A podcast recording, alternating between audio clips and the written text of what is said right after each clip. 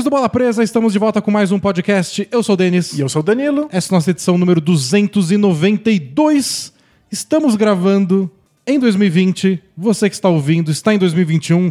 Espero que seja tudo melhor já. Nossa, já, já ajeitou todos os problemas, já tem vacina. Não, o pessoal está escutando já tomando a seringada já. Seria incrível. Nem seringa tem para tomar seringada. Mas como estamos gravando em 2020, a gente tem que manter nossas expectativas muito baixas. Muito baixas, é o que a gente aprendeu, né? É, exato. Mas, como a gente já falou na semana passada, nosso calendário é o da NBA, então pra gente é só mais uma semana. Inclusive, é mais uma semana e mais um dia, já que vai ter, inclusive, jogo acontecendo durante a virada. É, du- durante a virada e durante essa gravação do podcast. A gente vai falar hoje de surpresas desse começo de temporada. Vamos falar do Cavs. O Cavs está jogando. Então, talvez o Pacers vença o Cavs por 45 pontos de diferença, enquanto a gente elogia o Cavs. Exato. E reiteramos, não é nossa responsabilidade, nós não temos nenhum poder sobre o Tá nas espaço-tempo. letras minudas do contrato que a gente não tem A responsabilidade. gente não tem responsabilidade nenhuma. Mas o tema então do, do dia é esse: falar das surpresas dessa primeira semana de temporada e um pouco das lavadas. Está tendo muita vitória gorda aí, uns recordes sendo quebrados. Tá meio esquisito. A gente vai conversar então sobre o que pode estar causando isso, se alguma coisa que pode durar mais tempo ou não, porque são é uma semana de temporada que rolou. Não tem como tirar conclusões. A gente só vai tentar ver o que surpreendeu e tentar descobrir o que pode ser mais sustentável a longo prazo e o que é só reflexo de dois, três jogos contra os adversários certos. Boa, lembrando, a gente tem sempre esse asterisco de que é começo de temporada, então a gente não sabe exatamente o que, que isso nos conta sobre a temporada, mas A gente, a gente analisa o que tem. a gente analisa o que tem. E depois de um 2020 muito esquisito, nada mais adequado do que uma temporada muito esquisita também. Ah, não, tá. Foi uma off-season esquisita, o começo da temporada foi esquisito, o draft foi esquisito. Exato, a gente tá fal- falando de coisas totalmente fora da curva. Então, tá tudo bizarro? Então tá, tá tudo normal. É. Danilo, faça um carinho do jabá antes da gente começar essa nossa discussão seríssima. Boa, é o nosso último ou nosso primeiro, Primeiro. podcast do ano. Tá muito É, esquisito isso. Muito estranho. Mas o que não é estranho é a gente ser um blog. Ai, não, isso acontece desde 2007. Ou- Então talvez isso seja estranho, porque desde 2007 blogs não são mais o que eram. Mas nós somos um blog, balapresa.com.br. Você pode entrar lá para ler nossos textos sobre basquete. Tem também nossos podcasts que vão às sextas-feiras no seu Spotify, no seu agregador de podcasts favorito. E também nossos vídeos no YouTube. Inclusive, estreamos um quadro novo no YouTube agora essa semana, em que a gente faz uma prancheta em tempo real, analisando algumas das sete jogadas que o Denis separou essa semana da, da temporada, e a gente rabiscou e fez análise tática para ver como é que elas aconteceram. É, Essa semana acho que a gente postou bastante coisa e tem um pouquinho de tudo. Então, desde o podcast passado, a gente publicou um podcast só para assinantes, do Museu de Relevância Temporária. Tem um texto aberto lá no blog, para lembrar que a gente é um blog, sobre as novas defesas do Blazers e do Bulls, que decidiram mudar e não tá muito bonito por enquanto, mas a gente vai seguir acompanhando de perto. Teve vídeo novo no YouTube com a gente fazendo os jogos da semana. Então, se vocês lembram do resumão dos playoffs, que a gente separava os jogos do dia dos playoffs para analisar, a gente fazer isso uma vez por semana com os jogos que chamaram a atenção na semana anterior da temporada regular. E teve esse quadro novo que o Danilo falou da prancheta, analisando sete jogadas. A gente publicou a primeira versão no YouTube as próximas vão ser só para nossos assinantes. E os assinantes também receberam essa semana o filtro Bola Presa, que tem sempre quando a temporada regular está acontecendo. Nossa coletânea de amenidades, causos, Recordes, recordes, grandes histórias fotos e mascotes. mascotes, mascotes, Exato. Então é muito conteúdo, assine o Bola Presa. Se você quiser ajudar o podcast e ter acesso a tudo isso, é só pegar o link que está embaixo da descrição do vídeo ou do podcast, ou lá na aba de cima do bolapresa.com.br. Boa, vamos lá falar de basquete? Bora!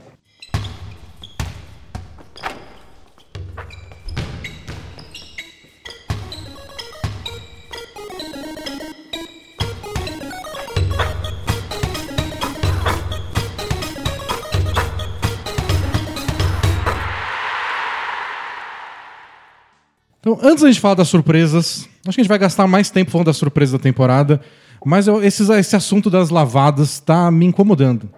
Eu queria encontrar uma resposta definitiva, nunca vai ser, mas. Alguma coisa está satisfaça, acontecendo. É, É. Porque veja só esse número, te dou um dado, Danilo. Manda. É, até antes, até ontem, os primeiros 54 jogos da temporada regular, somando aí todos os times, a média de vantagem do time vencedor tinha sido de 12,9 pontos. Ok. Então uma vitória média nessa temporada está sendo por quase 12. 13 pontos de vantagem. É surreal mesmo. É, é a maior média da NBA desde a temporada 1971-72. Uau. E, e essa média dos primeiros 54 jogos. Claro. Então é contando os primeiros 54 jogos de toda a temporada, não é comparar uma semana com meses das outras, né? É como cada temporada começou. Ou seja- Desde 71, 72, não começa com tanta goleada quanto tem que tá rolando agora nessa temporada da NBA. Meus parabéns pra quem coletou esses dados, né? Pra Ah, quem tem. fez essa estatística. Tem um exército de pessoas na ESPN gringa que Vive não disso, quero né? imaginar as condições de trabalho dele. Porém, eles nos oferecem dados muito interessantes. É. Então você tem razão. É, a gente está falando de um nível histórico de diferença no placar, né? E a gente teve na- no domingo o Dallas ganhando do Clippers. Foi 50 pontos de diferença só no primeiro tempo. E a diferença final acabou, acho que quase isso também. É, depois a gente teve o Bucks se vingando do Miami Heat, né? Depois de ter sido eliminado nos playoffs, por uma vitória de 47 pontos de diferença, quebrando o recorde de bolas de três no caminho. 29 bolas de três. Na história da NBA, hein? E o Dallas, que ganhou de 50 do Clippers, perdeu de mais de 30 do Hornets. O Lakers ganhou de 40 do Wolves. Tá tendo muito jogo bem estranho. É, não são só vitórias muito fáceis, são vitórias fáceis de ponta a ponta, assim, né? São jogos completamente atropelados. Em que mesmo quando você tem o, o, o garbage time, quando entra o banco de reservas, continua Pior, é. sendo atropelamento, né? É, tem alguns times que realmente estão sobrando demais e aí no outro, no outro jogo, no jogo seguinte, faltam demais.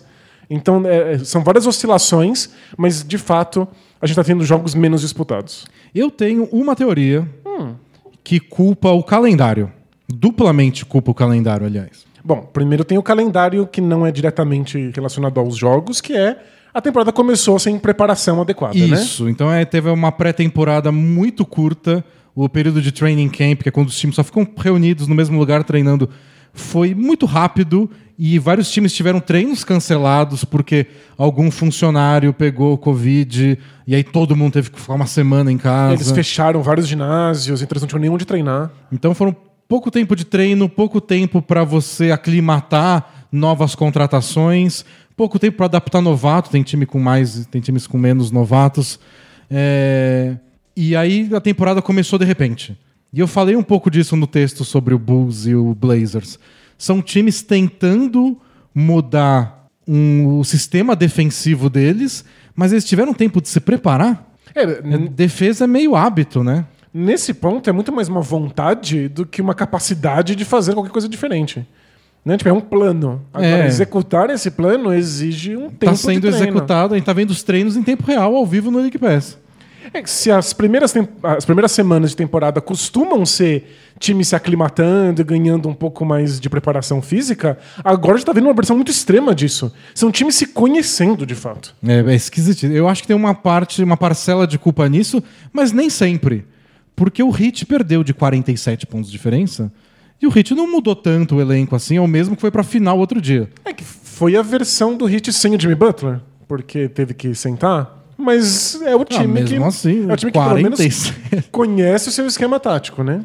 E aí, minha segunda parte do argumento do calendário é a seguinte: eu acho que os times estão se entregando cedo nos jogos. Porque quando você tá 15, 20 pontos atrás no placar, como você volta para empatar o jogo, virar ou pelo menos dar uma briga? Você precisa, às vezes, de um ajuste tático, e aí você tá falando da parte de entrosamento, do técnico ter variedade com a própria equipe, que alguns times não têm porque tá tudo novo. E você tem a parte do esforço bruto, que é quando o técnico pede um tempo e fala, gente, toma vergonha na cara. e aí todo mundo volta correndo mais, jogando com mais intensidade. É o famoso sejam melhor. Isso. Eu acho que os times estão só deixando pra lá, porque a gente jogou ontem, vai jogar de novo depois de amanhã, tem que viajar. Eu acho que tem uns times só. Foda-se, perdemos esse jogo. O próximo a gente ganha. É que tem uma parte que é se esforcem mais e deem mais de si, mas tem uma parte que é fazer um ajuste para que isso seja possível. Muitas vezes é deixar o cara mais minutos.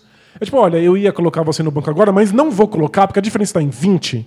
Se eu colocar você no banco, vai chegar em 30. E aí acabou de vez. É, acabou de vez. Então, fica mais um tempo aí. Eu acho que esse tipo de coisa os times não estão conseguindo fazer. Tipo, eu não vou cansar mais esse cara do que eu planejava, só para talvez diminuir uma diferença de 20.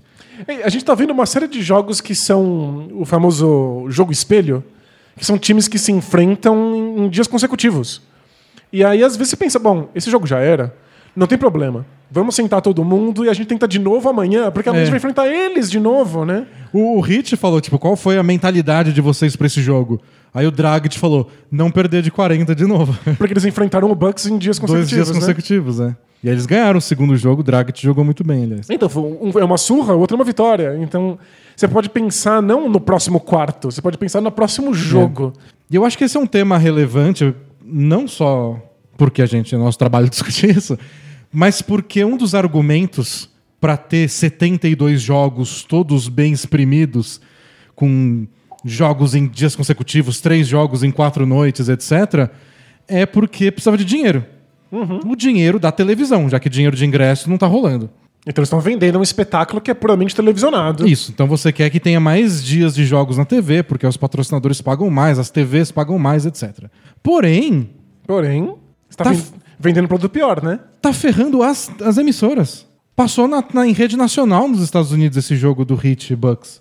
E no meio do caminho eles desistiram. Eles estavam conversando de qualquer outra coisa. Inclusive, é tão importante para a NBA esse dinheiro que vai entrar das televisões, já que não tem torcida local no ginásio, que saiu agora aquela guia de quando você pode descansar jogadores, agora com termos bem claros. E, tipo, os times não podem descansar jogadores em jogos de rede nacional, não importa o que Né? aconteça. TNT, ABC, etc. né? É isso, são os jogos para o país inteiro, é onde está a maior parte dos patrocínios. Não vai ter Kawhi Leonard e Paul George sentando. Não importa o, o que, que eles Se quiser descansar, aleguem. descansa no jogo anterior ou no seguinte, não naquele. né? E tem todo eh, os relatórios médicos que o Clippers produziu para poder descansar o Kawhi Leonard. E aí, o que o, o Adam Silver falou é que eles vão ser muito mais rigorosos para aceitar essas coisas. E aí, em rede nacional, tem um jogo de 40 pontos de vantagem. E aí todo mundo muda de canal Ah, e vai ninguém assistir assiste. outra coisa. A- Alguém se divertiu na rodada de Natal? é. Foi, foi bem difícil, né? Eu me diverti em um jogo que foi do Lakers. Porque você gosta muito do Porque Lakers. eu, eu torço pro Lakers, então ganhar um jogo fácil que não é emocionante, por mim tudo bem. Mas legal de verdade não foi.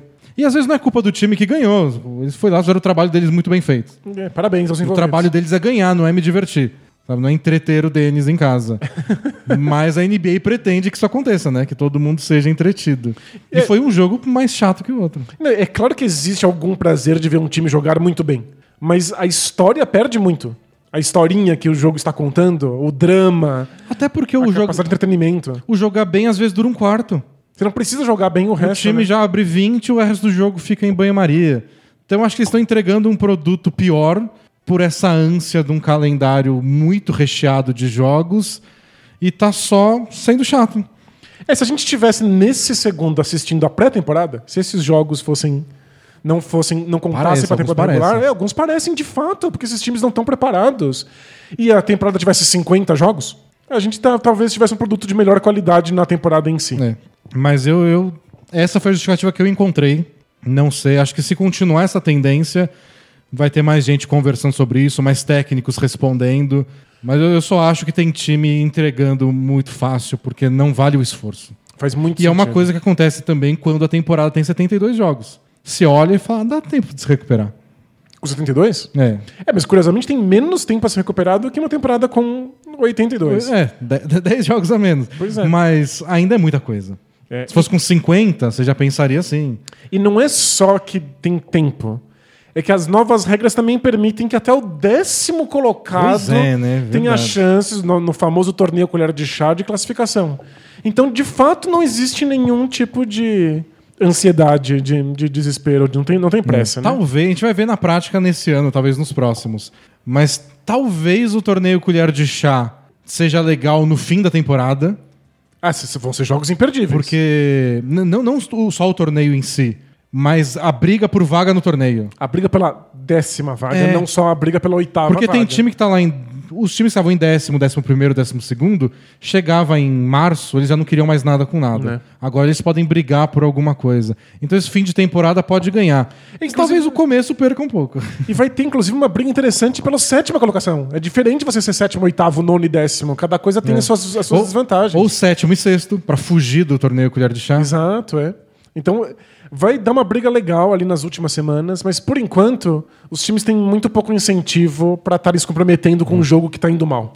Aliás, o Jeff Van Gundy estava defendendo que um time que por acaso acabe em sétimo ou oitavo e seja eliminado no colher de chá, seja considerado um playoff team. Porque ele se classificou, ele perdeu na gincana depois. Nossa, que difícil isso. Então, quando você for julgar esse time depois, não, é um time de playoff. Que por Porém, acaso perdeu. Perdeu uma gincana do uma passo gincana repassa. no, pro décimo colocado aí. Faz sentido. Faz sentido, mas é esquisitíssimo. Então, a gente vai começar a ver umas bizarrices, inclusive, de times que se classificaram melhor, escolhem depois no draft, mas perderam e não foram pros playoffs. É. Lixo de vida, né? Nossa, é medonho. Mas o que? Faz parte. Mas acho que você tem razão. Existe agora uma questão de calendário com times pouco preparados que incentivam um pouco essas, essas varridas, esses placares muito elásticos, né? Mas vamos ficar de olho, ver se acontece mais vezes.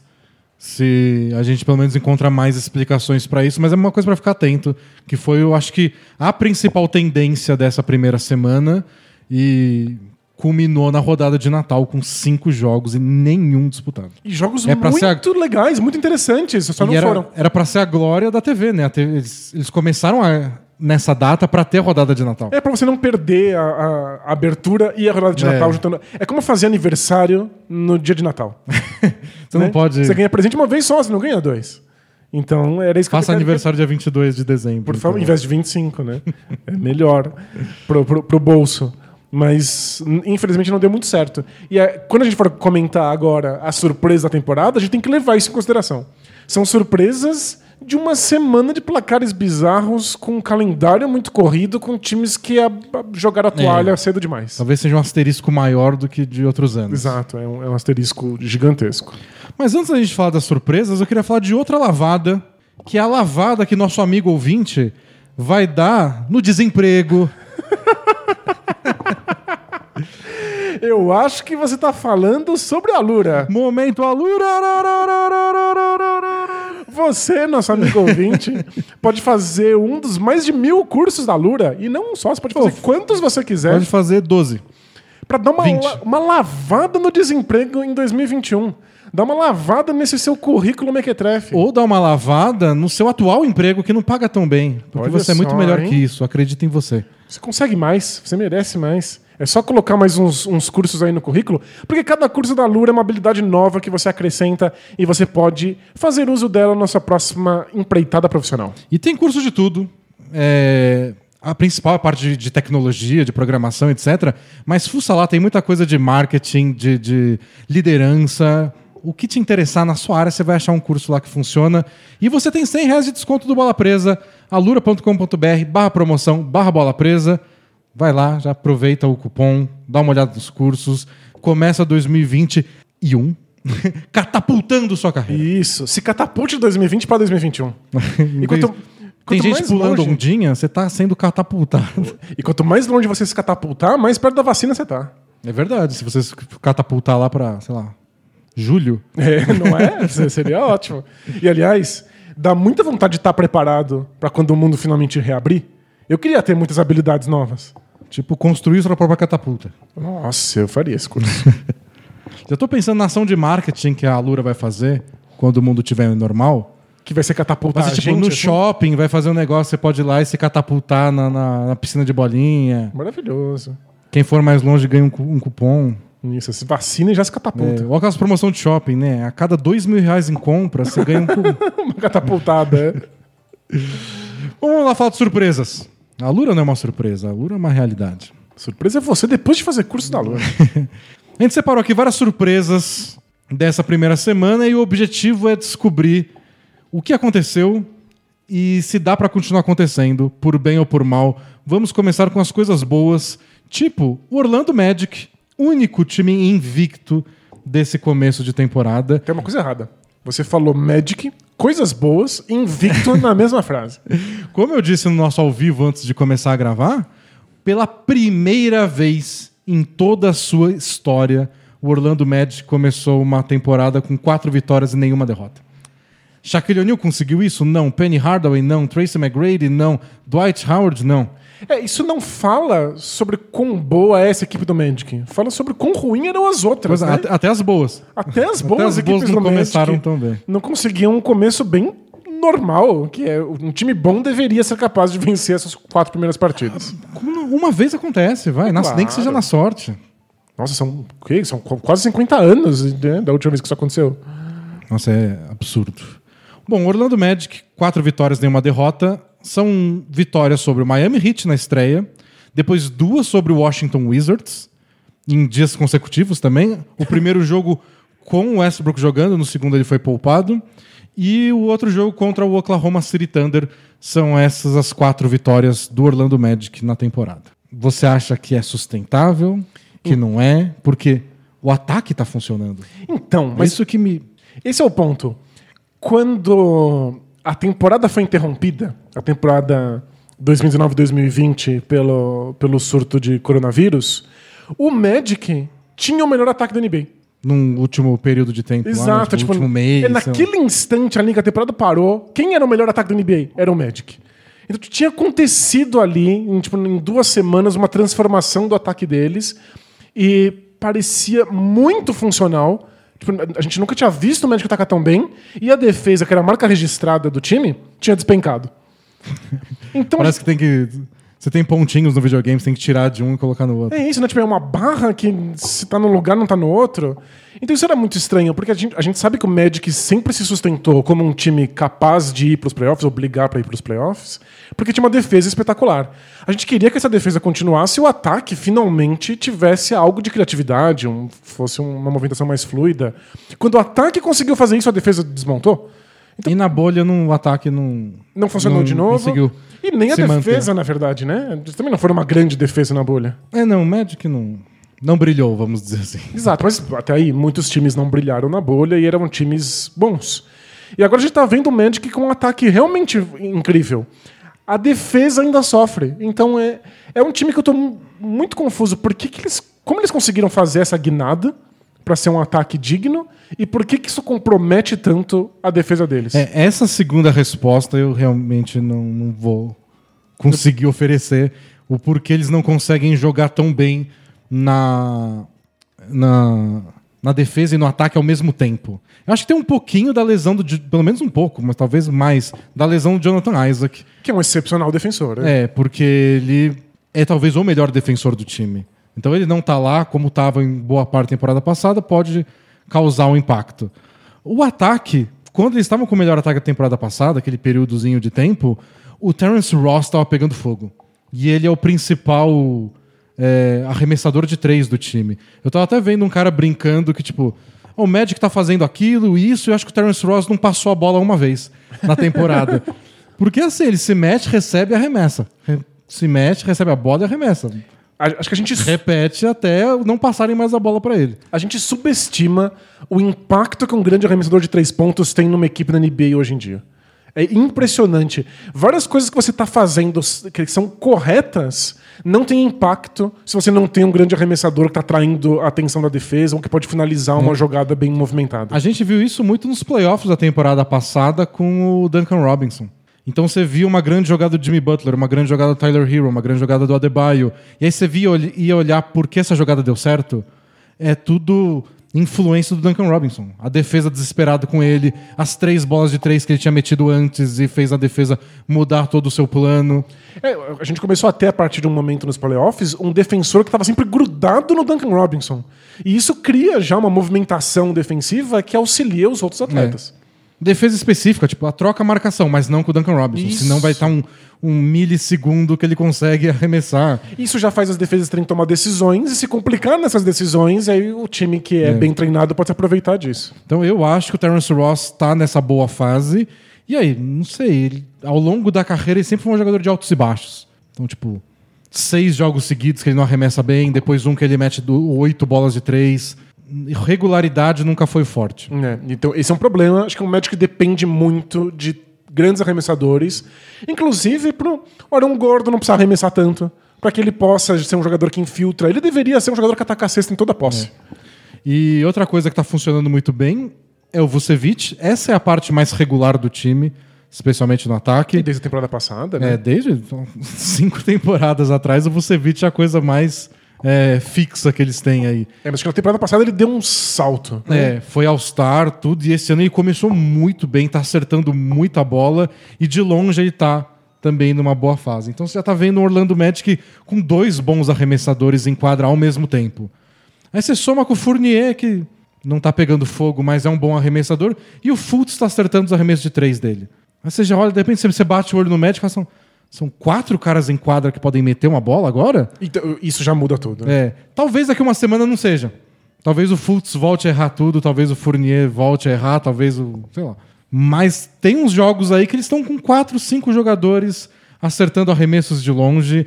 Isso faz muita, muita diferença. Se a gente voltar, acho que duas temporadas para trás, teve aquele começo que foi muito bom pro Magic, que foi um começo em que eles estavam acertando bolas de três pontos. É, foi isso mesmo. E aí, tipo, isso transformou a equipe. Só não se sustentou. Durou acho que umas duas semanas. É, e eles nunca conseguiram contratar caras que pudessem dá mais certeza de que isso ia continuar acontecendo. Né? É, e o Magic sente falta dessas duas coisas. Bolas de três, não é o único time, vários times sentem falta de ter grandes arremessadores. Até quem tem bons sempre acha que precisa de mais. É, nunca é demais hoje em dia na NBA moderna. Mas o Magic também sente falta de jogadores criativos. É, é muito fácil o Magic ficar preso numa movimentação de bola e absolutamente ninguém conseguir finalizar ou criar um espaço a partir disso. Esse é um problema de muitas temporadas. Pois já. é, tipo, eu cansei de ver o Magic fazer tudo bonitinho no ataque e estourar cronômetro de 24 segundos. É porque fica passando de lado, né? É, que adianta? Então, sempre faltou esse jogador que é criativo e que a gente tende na NBA a ver como um jogador estrela. A gente fala que é um jogador que resolve, que é um jogador que bota a bola embaixo do braço. No fundo, é um jogador que consegue forçar a criação de um espaço para ele ou para os é, outros atletas. Quebra a defesa. Ele quebra defesas. E isso parece criativo, porque você não tem que ficar seguindo a movimentação de bola que às vezes não leva a nada. E o Magic não tem esse jogador. Mas o Fultz tem potencial para ser. E em alguns momentos dessa temporada ele é. É, ele tá jogando muito bem. Eu falei dos arremessos de três, ele tá acertando arremesso de três, tá acertando o lance livre. Ele fugia de lance livre. Ele evitava contato para não bater lance livre. E um jogador que precisa quebrar a defesa adversária, que precisa driblar e infiltrar, não pode ter medo é. de, de, de, cobrar lance livres. É o problema do Ben Simmons. Que poderia estar tá atacando a cesta o tempo inteiro, não ataca, porque se cobrar lance ele, livre ele, no final de um jogo é um desastre. Ele não quer bater 12 lances livres pro jogo. Exato. O Harden sonha em bater 20. Claro, é. O Ben Simmons quer bater 2. O Harden sonha em bater 40. Fazer 40 pontos por jogo Nossa. só com lance livre. Prefiro assistir os jogos de essas lavadas do Natal do que ver o Harden batendo lance livre. Mas é, o, o Fultz fugia disso. Para quem não lembra, o Fultz é esse caso bizarro de um jogador que tinha um arremesso funcional dentro da média da NBA. Era um bom arremesso. É. Quando ele chegou, quando ele foi a primeira escolha do draft, elogiavam ele pelo arremesso de, de meia distância, principalmente no drible. Ele era capaz de driblar, quebrar a defesa e dar um jumperzinho. E se eu não me engano, ele acertava 33% das bolas de três pontos, então estava ali muito próximo da média, mas tinha uma mecânica muito estranha. E ele começou a fazer treinamentos com um, um técnico que está com ele desde a infância para re reconfigurar a mecânica de arremesso. E a partir daí, ele não conseguia mais arremessar. E aí falam que ele teve uma série de lesões e que ele teve um problema. É, que ele tinha, ele tinha dores no ombro, só que não conseguiu identificar de onde vinham aquelas dores, não sabia se podia ser até psicológico. E ninguém sabia se era porque ele tinha forçado uma mecânica nova e o corpo não acostumou, se é porque ele treinou arremesso demais, se era completamente histérico. Então ele ficou nesse limbo de ninguém sabe o que aconteceu, mas ele desaprendeu. Ele tentou colocar um arremesso novo, substituiu o anterior, mas não funcionava. É, e ele não conseguia fazer mais o antigo, foi uma confusão que atrasou uns anos de carreira dele aí. Aí tem até um post no blog da temporada passada que eu disse que finalmente o Fultz teve uma. É sobre Orlando Magic em geral, mas eu falo bastante do Fultz. Ele teve um ano normal. Foi o ano de novato dele a temporada passada. Com altos e baixos, mas participando um pouco mais. Bons momentos, você começa a ver um pouco do que ele precisa aprender, desenvolver. Mas foi tipo não foi um novato sensação, mas foi um ano de novato. Então esse ano parece ser o que Tipo, agora eu pertenço, agora eu sei, eu tô confortável nessa posição. Assinou uma extensão de contrato, que ajuda também para dar um boost de confiança. É um ano que, tradicionalmente, para qualquer atleta, seria um ano de salto. É. Né? Ele, é, ele tá pronto para ver o que, que ele pode agora conquistar, né? em, que, em que, que ele pode melhorar. E pro, e pro Magic é muito importante, que é o que você disse, é, é o tipo de jogador que eles precisavam. Alguém que pode chamar um pick and roll com o, o Vucevic e não só ficar torcendo, tipo, pelo amor de Deus, deixa, faz a defesa errar e deixa ele livre no pick and pop. Não, ele pode bater pra dentro. E quando ele bater pra dentro, ele pode dar um floater, uma bandeja, uma bandeja com a mão esquerda, uma pirueta no ar. Isso, ele é muito criativo. Ele gira muito bem, então ele deixa defensores para trás. Isso causa espaço para que ele encontre os arremessadores do Magic, se o Magic continuar tendo arremessadores. E sabe o que a gente começou a ver? Que era uma promessa também dos tempos de draft, que a gente nunca viu direito na NBA? É. Os passes dele. Porque agora, quando ele infiltra, você vê a defesa. Tipo, precisa fazer alguma coisa, precisa ir na cobertura. E aí ele dá um passe mal bonito. Ele deu um passe de costas pro Vucevic num dos jogos contra o Wizards. Nossa, É surreal, né? genial. É, e a gente viu esse efeito no Rondo nas últimas temporadas, que é se você não arremessa, o seu passe fica comprometido. É difícil passar a bola se você não é um bom arremessador hoje. O Ben Simmons sofre disso. Tem vários jogos de playoffs que marcam o Ben Simmons a 3, 4 passos de distância, nem olhando pra ele, olhando para as possíveis linhas de passe que ele possa ter. É. Você se torna um armador passador pior se você não tem um arremesso que é contestado. E agora o Fultz pelo menos causa algum receio. E com esse receio as defesas têm que se aproximar dele, ele tem mais espaço para passar e para passar pelos defensores, É. para infiltrar. E eu tava com medo da- da- de uma perda importante do Magic na temporada, que foi o DJ Augustin, que foi pro Milwaukee Bucks. Porque o Augustin às vezes era esse cara, né? Lembra quando ele meteu aquele game winner nos playoffs contra o Toronto Raptors? Foi ele porque ia ser quem? Então ele é o cara mais agressivo e criativo do time. É o melhor arremessador do time. É isso, mérito nenhum do DJ Augustin. Então, muitas vezes ele era o ataque do time, ele vinha do banco e se ele não fizesse alguma coisa, nada acontecia feijoada. É, Ele, ele deveria ser um, aquele reserva eletrizante que entra em alguns minutos muito selecionados num jogo. No Magic ele era essencial. É. E aí perderam, pensei, putz, e agora? O time titular já não tinha esse cara. Agora não vai ter no banco. banco. E não só o Futs está funcionando no time titular para ser esse cara, como o novato que eles draftaram na escolha 15, eu acho, que é o Cole Anthony, também tá jogando bem. Tá sendo uns novatos com adaptação mais rápida, assim. Não sei se ele vai ser o melhor nem nada. A carreira dele, ele era um grande fenômeno de colegial. Na universidade não foi nem um pouco bem, aí despencou no draft. Mas ele é habilidoso, agressivo, cria arremesso para ele mesmo. É o formato do- de, de armador que eles precisavam para ser um substituto do Augustin. E tá dando certo antes do que eu imaginava. Então ele entra no lugar do Fultz, eles estão sempre agora com pelo menos um cara agressivo e tá fazendo toda a diferença pro ataque deles. É o Magic precisa tanto que eles vão dar minutos mesmo se o cara não estiver pronto. É. E o resultado é Por que fica sorte, pronto mais tá? rápido. É. né? Mas o, outra coisa que nos surpre- surpreendeu nesses jogos é que o Magic tá com quatro vitórias e nenhuma derrota, mas nenhum jogo foi fácil de verdade. Em alguns eles tiveram que virar, tipo do Wizards, que eles viraram um placar no quarto período com uma sequência absurda de pontos. Até o jogo contra o Thunder, que no fim eles abriram 10, 12 de vantagem, mas o jogo estava em 4 de diferença, faltando, sei lá, 5 minutos. Então, vários jogos apertados. Contra o Hit também, a gente até comentou na semana passada que foi o Hit perdendo um jogo que era a especialidade deles, né? Ganhar jogo apertado no fim.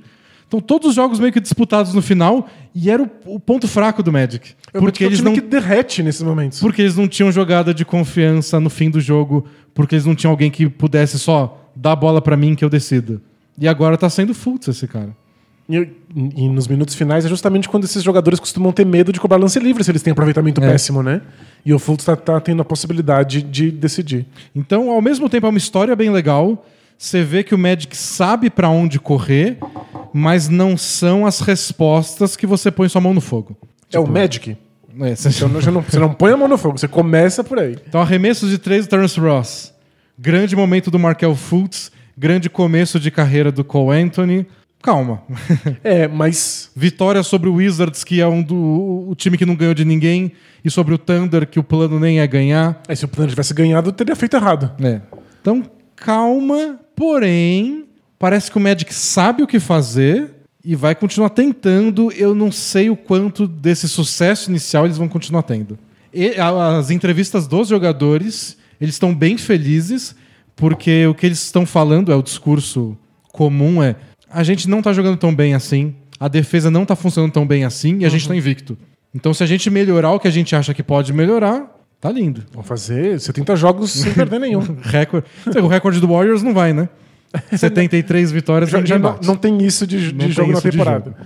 Mas é, se o Magic consegue unir um ataque com a defesa que foi marca registrada dele nas últimas temporadas, é um time a ser respeitado.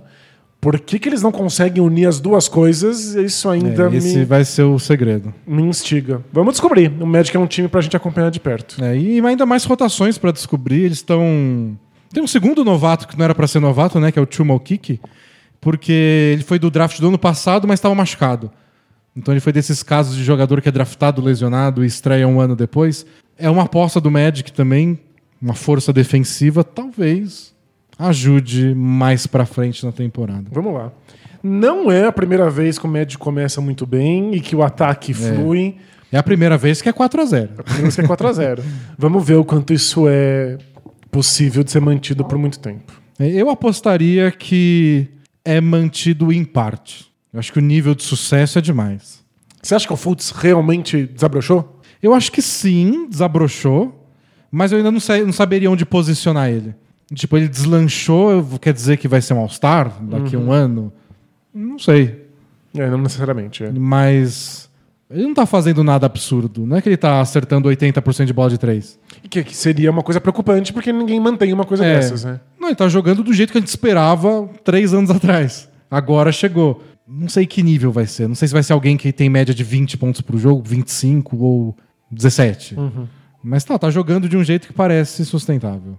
Então eu acho que o Magic tá bem encaminhado, mas algumas dessas coisas aí, calma. Até porque as vitórias não foram tão dominantes assim. Mas é o leste, né? É o Leste, não precisa ficar em décimo. Bom, o segundo time surpresa é o Cleveland Cavaliers. Três vitórias e uma derrota. Ganhou até agora do Hornets, do Pistons, nenhum time encantador. Ganhou do Sixers sem Joel Embiid e perdeu do Knicks, marcando acho que 80 pontos. Bom, en- enfrentou só times do leste, pelo jeito, né? É, são só times do leste. São poucos times. Até agora tá, tá bem separadinho. A maioria dos times está se jogando. Tirando o Warriors, que foi começar a temporada na, do outro lado dos Estados Unidos, tá bem Eles estão- concentradinho. estão viajando o mínimo possível. né? É. Então o Kevs está jogando bonito. Eu acho que é isso que tá fazendo todo mundo comentar do Kevs.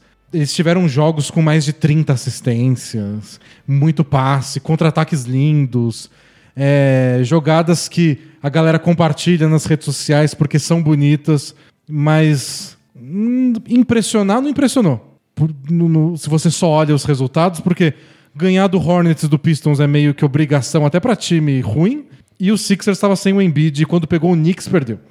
É, quando a gente pensou no, no preview pra esse time na temporada, a gente queria que o Cavs descobrisse quem é o seu núcleo sólido, quem são os jogadores que dá pra apoiar no futuro, e que parecesse um time que sabe o que quer fazer, que decide um estilo de jogo, Isso. que decide uma, inclusive uma comissão técnica. Então, é- eu acho mais importante esse time jogar bonito, ser um time interessante, a gente ficar encantado com alguns jogadores, do que de fato contra quem eles estão eles estão vencendo, isso né? é verdade. O... E eles têm tido essa identidade de uma defesa bem agressiva, o que eu acho que combina com o Colin Sexton. Porque desde os tempos de universidade ele é famoso por ser o Carrapato, né? carrapato, ele marca a defesa a quadra inteira, força a violação de 8 segundos antes de passar meio da É, quadra. ele não é um desses jogadores defensivos muito inteligentes que intercepta linhas de passe, tem um posicionamento impecável. Ele é desses jogadores muito insuportáveis que tá grudado e te persegue onde você for. É tipo Patrick Beverly, TJ McConnell, o Alex Caruso. Tipo, gruda em alguém e faz essa pessoa errar. É que são defensores que se cansam muito. É extremamente cansativo defender assim. É, e ele é importante no ataque. E- e por muito tempo ele foi o ataque desse Cavs. Então é meio inviável que ele jogue com esse grau de intensidade O dos dois tempo todo, lados, é. né? Mas às vezes ele faz isso e é, e é legal porque uma das identidades do Cavs tem sido os contra-ataques. Contra o Knicks, eles chegaram a virar o jogo e passar na frente porque era contra-ataque atrás de contra-ataque. E aí quando a defesa parou de funcionar e eles perderam isso, aí o time engasgou. E aí o ataque de meia quadra ainda você fica meio inseguro. Então, Esse é o problema. Times que jogam com muita velocidade e que finalizam muito bem em contra-ataque dependem de boas defesas. E é justamente o, o ponto que o Kevs vai demorar para conseguir conquistar. Se bem que eles perderam o Kevin Love agora, tá machucado, vai ficar pelo menos três semanas fora. Então melhorou a defesa. É um boost defensivo importante. a ausência do Kevin Love. Eu Acho que esse time tá jogando tão bem sem o Kevin Love. Mas a gente já sabe que o Kevin Love tá sobrando nesse time há muito tempo. É. Não faz nenhum sentido. Imagino que, Que o Kevs. ninguém quer ele, É, o né? Kevs não conseguiu trocar. Era um grande contrato.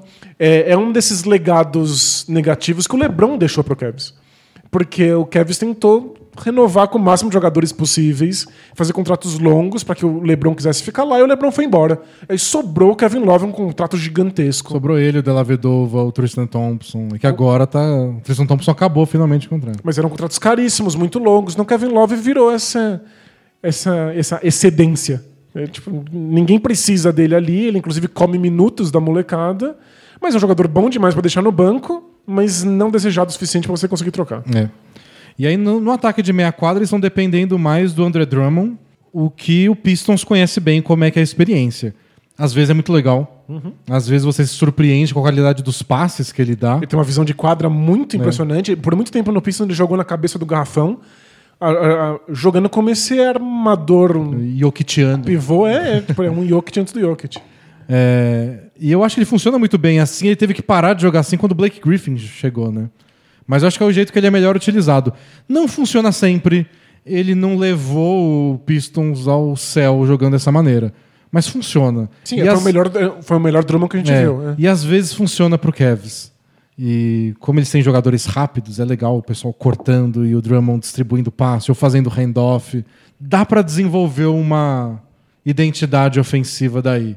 Mas o que me impressionou até agora é o ataque em velocidade e não é só, sei lá, o Sexton sai correndo e faz uma bandeja.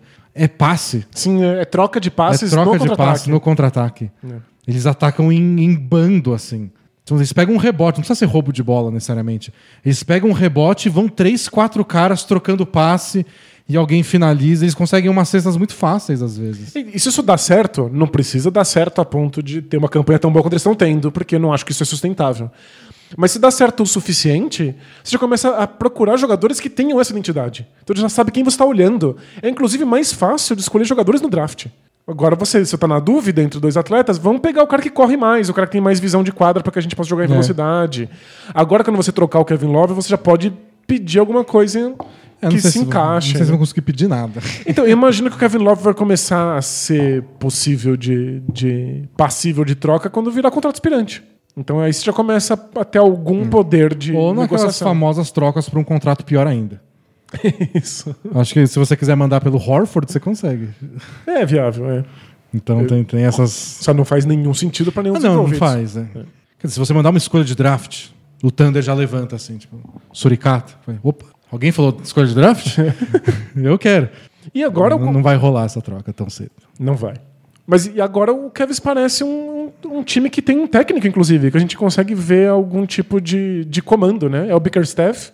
É que já treinou o Rockets no passado, acho que o Grizzlies também, né?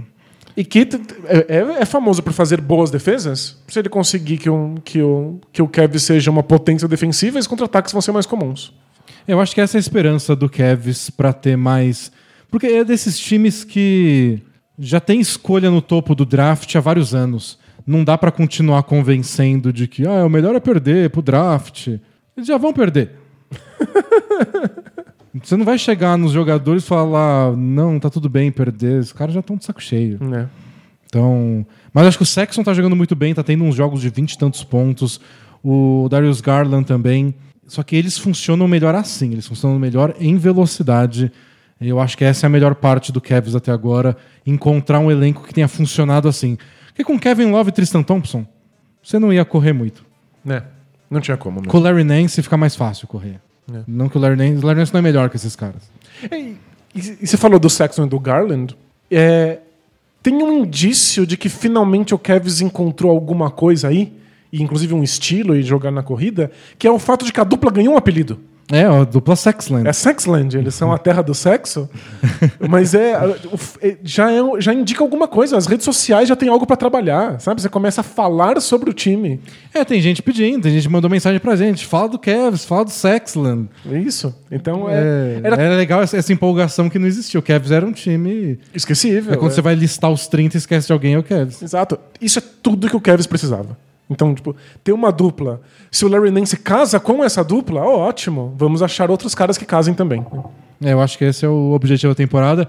É, imagino que não vai ter muito sucesso em números de vitória, mas imagi o que eu imagino é alguns jogos bem legais, alguns jogos que eles ganham de times mais fortes. Tipo, de vez em quando, um jogo perdido ali que a defesa funciona eles maltratam no contra-ataque. Tipo, um jogo que o Clipper senta o Kawhi Leonard É. porque acha que é só o Cavs e aí dá pra ganhar por 40 pontos, né? Sinceramente, é mais do que eu esperava já. Nossa, é muitíssimo mais. Eu não esperava nada desse Cavs ter um jeito de jogar. E tão rápido.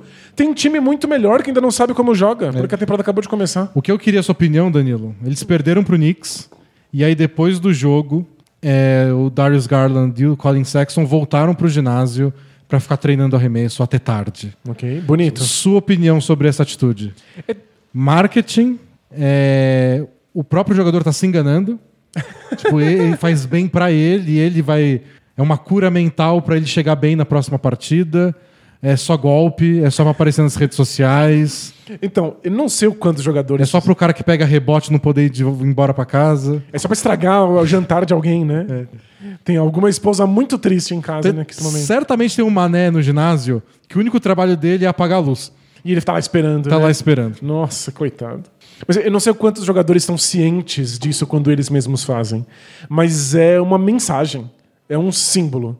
Mas pra eles ou pro público? Eu acho Ou que pra, pra mídia golpista? Eu acho que é, é, é para eles próprios. Então, tipo, eles começam a passar e acreditar na própria imagem de profissionalismo. É uma imagem para os jogadores do Cavs, que começam a perceber que, caramba, os nossos líderes, com muitas aspas, estão É, levando isso tão a sério. A gente deveria estão lutando para se tornar os líderes. Exato. É uma mensagem querendo ser visto como líderes. E é claro que é uma mensagem para todo mundo que está assistindo, seja o público, seja a imprensa. Então é um, de- é um desses signos muito comuns, muito batidos, ficar arremessando até tarde, que eu acho que os jogadores nem pensam mais sobre o que ele de fato significa. Você só sente que é a hora certa de fazer. Sabe? É tipo. É um signo batido assim como. É, o Doncic fez ontem de novo, também a mesma coisa. É. Depois do jogo arremessando. O Kobe já fez várias vezes na carreira dele. É é de- dessas coisas que quase perde o sentido de tanto que é feito. E você acaba fazendo sem, sem ter total consciência disso. Mas passa uma mensagem, e eu acho que no caso do Cavs, essa mensagem é importantíssima. Boa. É, próximos times que a gente quer falar de surpresas positivas, temos Sacramento Kings, o Charlotte Hornets e o New York Knicks. Não vamos nos alongar tanto nesses três, mas quer começar por quem? Kings, pra gente falar de alguém do Oeste, só pra Vamos, variar. legal. Kings está com três vitórias, uma derrota, e enfrentou só dois times. Jogou duas vezes com o Nuggets, duas vezes com o Suns. Uma das vitórias sobre o Nuggets foi aquela que a gente até analisou no YouTube. Foi na prorrogação, no último segundo, com um tapinha do Buddy Hield. E a outra eles foi o último jogo agora que eles ganharam. Foi um jogo esquisitíssimo. Porque eles dominaram o primeiro tempo, estavam ganhando por 10. Aí no terceiro quarto foi uma humilhação do Nuggets. O Nuggets atropelou, passou por cima, esmagou com salto alto. e aí no quarto período o Kings virou de volta e ganhou. Ou Então, é, coisas que isso nos conta. Não sei se muito sobre o talento e a qualidade do Kings. Aí o Jamal Murray não jogou esse, esse Isso, segundo jogo. o Isso é que sempre uma importante. ajuda. Não sei se eu posso dizer algo sobre quão bom o Kings é. Mas dá pra falar que é um time que consegue se recuperar depois de ser atropelado? Então, eu, eu- um cara que eu sigo que, que, é- que segue só o Kings, que fala, só escreve sobre o Kings, disse exatamente isso. O mais importante dessa vitória foi a gente ter sido esmagado no terceiro quarto. É um time que era demolido com qualquer adversidade. E pra falar a verdade, eu achei que ia começar a temporada bem mais derrotado do que começou. É, é- é um time que tem questões desde a época do DeMarcus Cousins de postura. Porque o Kings é, é- se você chega a um quilômetro do ginásio, você cheira o amadorismo. né? Tipo, o time fede amadorismo. É, o Luke Walton tá, tá aí na, sendo fritado bem lentamente, já desde a temporada passada. Dizem que os jogadores não gostam dele, que o Buddy Hield não, não responde as mensagens. É, começou a temporada já com esse ar do. Não sabiam se igualavam ou não a oferta do Bogdanovich. Não, É muito confuso. É um time que parece que não tem direção, não sabe se quer ou não continuar com o seu técnico, nem com os seus jogadores. É, quando o time finalmente deu certo, trocou o técnico. Então, tipo, É, é, é- é muito bagunçado. Tipo, é, é um time que é, é muito fácil você ir jogar lá e você se acostumar com o fato de que é confuso mesmo, então eu vou fazer o meu. Então é normal que os jogadores sejam individualistas, que todo mundo lide com tranquilidade com derrota. Falando de time que lida com derrota e amadorismo e etc. E lavadas, que foi o tema do podcast também. Rick Rubio. O Wolves começou com duas vitórias, depois tomou duas surras, viajou para Los Angeles, perdeu do Lakers e do Clippers, os dois por 40 de desvantagem. Rick Rubio disse isso. O nosso time estava jogando bem. Assim começou uma desvantagem, todo mundo começou a jogar sozinho. É. É uma coisa que acontece porque você sente que não tem nenhum tipo de estrutura. Se não for eu, não vai ser ninguém. Você não confia num esquema tático, num técnico. Não tem nenhum líder do tipo, ah, tá dando tudo errado, o James Harden vai resolver tudo. Isso é. Não tem nem o James Harden. É cada um acha que ele é o James Harden. É, é, Vem na cabeça assim, eu preciso fazer alguma coisa, porque ninguém vai fazer se não for eu. E aí o time desmonta. E essa é a descrição do Kings. O Kings é esse time. Então, o fato de que o time tá jogando de maneira mais ou menos coletiva e que foi atropelado e conseguiu se reestruturar e, e virar um jogo contra o Nuggets é Bem muito impressionante. impressionante. E o Suns, Suns tá jogando bem. Eles ganharam uma, perderam uma do Suns. É, E sabe o que tá dando muito certo? Que voltou a ser aquele Kings de dois anos atrás? Você tem o De'Aaron Fox no time, você manda ele correr, desgraça. Deve ser um time Pô, rápido, precisa. é. É. quando ele brilha, né? Você tem o Zoin Bolt na sua frente, você fala, corre. Ou você fala assim, não, quero que Não, joga bilhar. ano passado eles tinham o Zayn Bolt e mandavam ele jogar bilhar em vez de ele correr os 100 metros. Será que o Usain Bolt é bom de bilhar? Talvez seja, mas, Mas não- mas não- não, tão, não tão bom, bom quanto. quanto- é, não o melhor da história, igual ele era correndo. É. Então acho que faz mais sentido. Isso é também uma grata surpresa do, do Luke Walton nessa temporada, o quanto ele tá botando o Kings pra correr e tá dando certo. O que tá ajudando também é o novato deles, o Tyrese Halliburton. Tá jogando muito. Todas aquelas 300 pessoas que falaram: pô, Halliburton saiu tarde no draft, hein? Pô, por que caiu até a 12? Como é que sobrou pro Kings? As 300 estavam certas. Pois é. E a gente se pergunta como caiu? Como isso aconteceu? né? Como sobrou pro Kings? Geralmente é o Kings que deixa alguém passar pros outros, né? Não o contrário. É, né? Eles que tomam umas decisões ruins, né? E eu continuo encantado com com o Marvin Bagley e tá jogando Eu amo ele. tá jogando muito bem. Então, tipo, o Kings tem talento. Ele só não faz sentido juntos. Se eles conseguem ter algum tipo de estrutura que mantenha essa, esse monte de talentos coesos, é um time a ser acompanhado. É, naquela temporada boa deles, dois anos atrás, eles eram esse time que. Você vacila, eles estão correndo na tua orelha. E que todo mundo jogava. É. Era um, o, o esquema era pingou a bola três vezes, ou você arremessa ou você passa. então, se não tem espaço para arremessar, você sabe que vai vir um passe, você já está se movimentando para ficar livre para esse passe. É tão simples e besta que todo mundo acaba sentindo que pode participar. O que não é o caso desse Kings no comando do Luke Walton. É, o, vamos ver o quanto dura isso, quanto dura. Porque o, o Kings é o time da autossabotagem, né? Como a gente falou. Então, é, esse é pra ficar com vários passos atrás, especialmente porque eles estão no Oeste. Eventualmente o calendário vai ficar bem complicado. Mas, se não me engano, eles têm outra, outra duplinha agora. Se não me engano, são dois jogos contra o Rockets agora. Nossa, é, é- sério, essa temporada é muito estranha. Então são né? dois jogos contra o Nuggets, dois contra o Suns, dois contra o Rockets. E rola uma lei do ex com o DeMarcus Cousins aí, que vai voltar. Nossa, o DeMarcus Cousins vai ter um jogo de 90 pontos. É, né? então fica esperto aí, Kings. Então minha questão com o Kings é essa. Eles têm talento pra ser bom. Pra ser um bom time. Mas eles não sei se têm estrutura pra isso. E o Oeste é muito difícil. Né? Então talvez eles percam quatro jogos seguidos só porque foram quatro jogos difíceis seguidos. E aí vira Como cada um eles por si. lidam com isso? É. Então o Kings é dessas surpresas que, legal, vou esperar ainda muito pra ver. Porque alguém vem me falar que tem jogadores bons no elenco, eu sei disso. Uhum. É que nunca foi o suficiente. né? Pois é. É, o, o- o que eles precisam é o que a gente começa a ver agora no Suns. Que é todo jogo que tá complicado, todo jogo que tá, tá passando por alguma adversidade, O Chris Paul coloca a ordem na casa, joga bem devagar, cria um arremesso pra alguém, dá o próprio arremesso. Tem bolas de segurança. E todo mundo olha pra ele, escuta ele no- nos intervalos. E, tipo, esse é o tipo de coisa que impede um time de desmontar quando as coisas estão dando errado. E, é, falta um Chris Paul pro Kings. Só. Isso. Tá Quer dizer, baratinho. e jogadores que escutem o Chris Paul, claro. É, né? Senão... Porque não, não é sempre que acontece e eu não acho que o Chris Paul chegaria dando ordem no Kings. Não, ele ia se aposentar. Se ele fosse pro Kings. Aconteceu. Não, mas eh, acho que nem o Chris Paul queria, nem os É. jogadores do Kings queriam ouvir ele. Aconteceu esse milagre no Suns, que são jogadores que queriam muito que um cara como o Chris Paul tivesse ali. E aí ele é escutado. Você começa a ter jogos do Suns em que o Devin Booker faz oito pontos e É, eles ganharam, foi esquisitíssimo. E tudo bem, o Devin Booker não parecia nem um pouco incomodado com O isso. salto, né, de fazer 70 pontos num jogo e perder pra fazer 8 e ganhar. Nossa, ele deve estar eufórico, né? Então é, é, tipo, é isso que o Kings não tem. E eu acho que não sei ainda se seria um time capaz de ter. É. Mesmo se tivesse oportunidade. Mas eu tava pessimista, eu achei que o Kings ia estar muito mais perdido em estilo de jogo, em relacionamentos, do que pareceu. É. Então é um bom começo. E começar bem ajuda todo mundo a ficar feliz, é, né? é que o Oeste é brutal, né? Então. Vai, vai ter umas sequências aí que não vai dar pra segurar. Aliás, a gente tava pensando em que surpresas falar do Oeste e a gente não conseguiu decidir nenhuma, né? Porque o Clippers tá em primeiro, só que a única derrota foi a maior derrota de todas. Isso foi o, o primeiro tempo que eles perderam por 50 pontos, foi a maior diferença da história da NBA. É. O Dallas é o oposto, né? O Dallas tá com umas derrotas esquisitas, mas quando ganhou, atropelou o Clippers, que é o líder.